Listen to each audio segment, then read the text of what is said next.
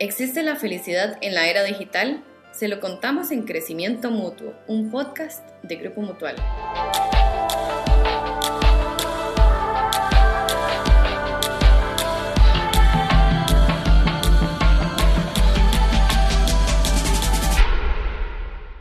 Hola a todos, les saluda Catalina Chávez y estoy muy contenta de compartir con ustedes Crecimiento Mutuo. Este es el primero de una serie de podcasts que realizaremos enfocados en temas que nutren la vida. Por eso, hoy les vamos a hablar de la felicidad en la era digital.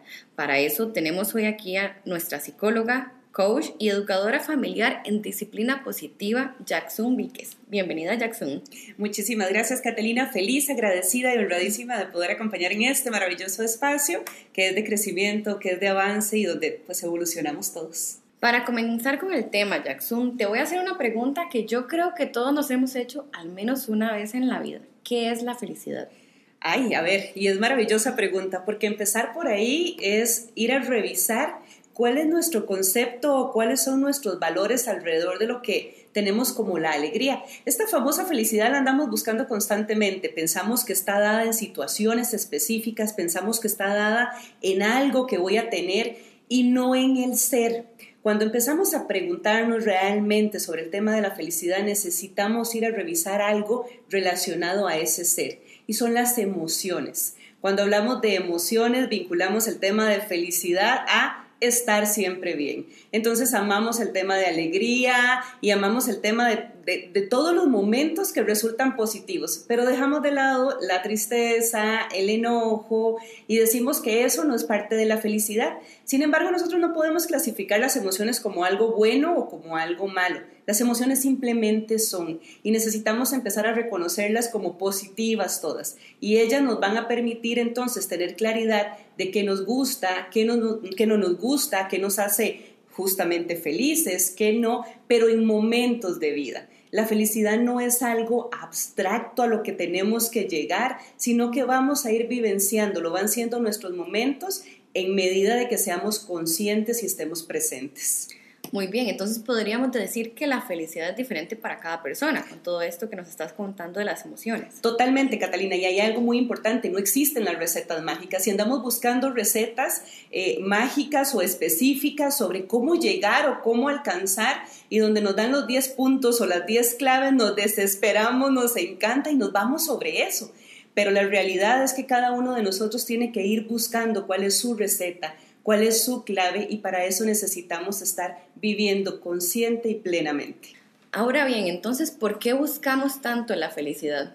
Buscamos la felicidad porque muchas veces nos venden o, compramos una expectativa de otras personas. No está tan relacionado a lo que nosotros hemos buscado para nosotros o a lo que conscientemente consideramos que nos hace felices, sino que vamos respondiendo al como aquel tiene, como aquel otro compró, como aquella otra persona pudo accesar a eso. Entonces, constantemente vemos esa supuesta felicidad o éxito dado en los demás y eso es lo que queremos comprar. Es como la expectativa generada por otros, pero no la que preguntamos o revisamos para nosotros mismos.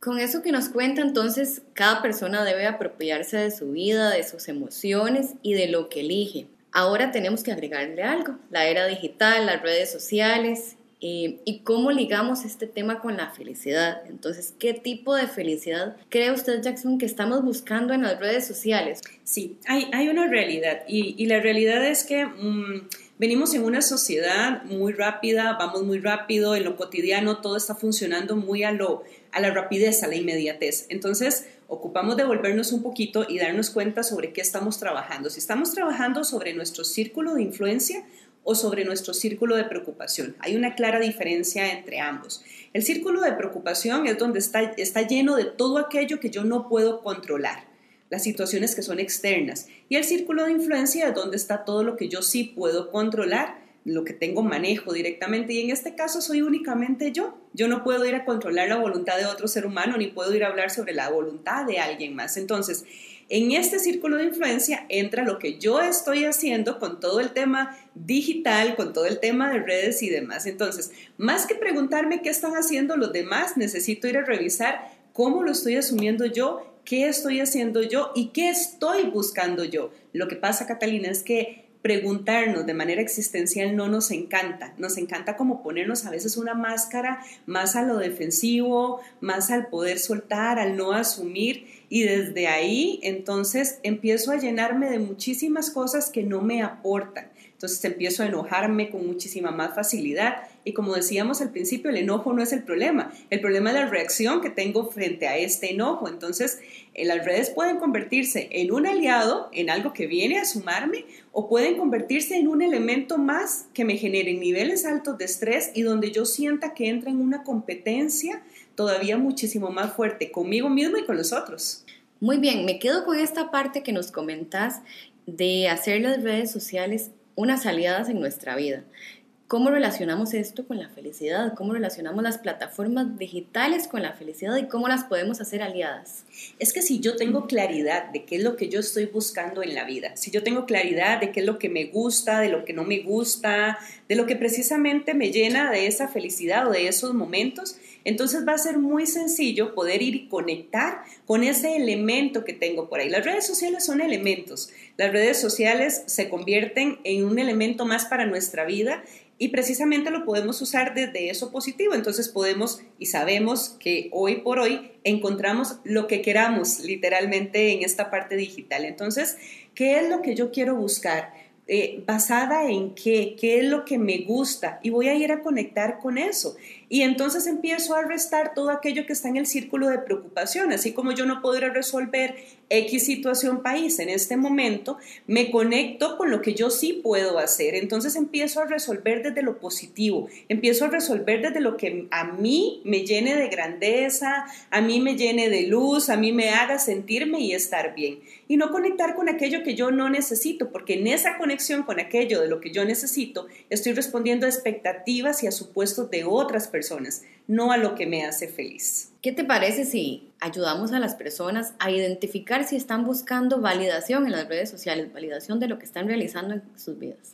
Ocupamos ir a hacer primero una revisión de si esta validación eh, la estoy buscando en términos generales, porque no solamente en las redes sociales, en este caso por supuesto, un elemento más las redes, pero ocupo ir un poco más atrás, ocupo ir a preguntarme yo emocionalmente cómo me siento y cómo estoy y qué tanto de esta validación estoy ocupando de las personas que tengo alrededor. Y si no la encuentro, entonces voy a usar otro elemento más, que son las redes, para empezar a conectar o empezar a tener esta validación que a mediano y largo plazo no se convierte en un elemento real. Entonces, cada vez voy a necesitar de más exposición y más exposición para poder sentir que la gente me quiere. Al final de cuentas, estamos buscando amor, estamos buscando ser suficientes para alguien.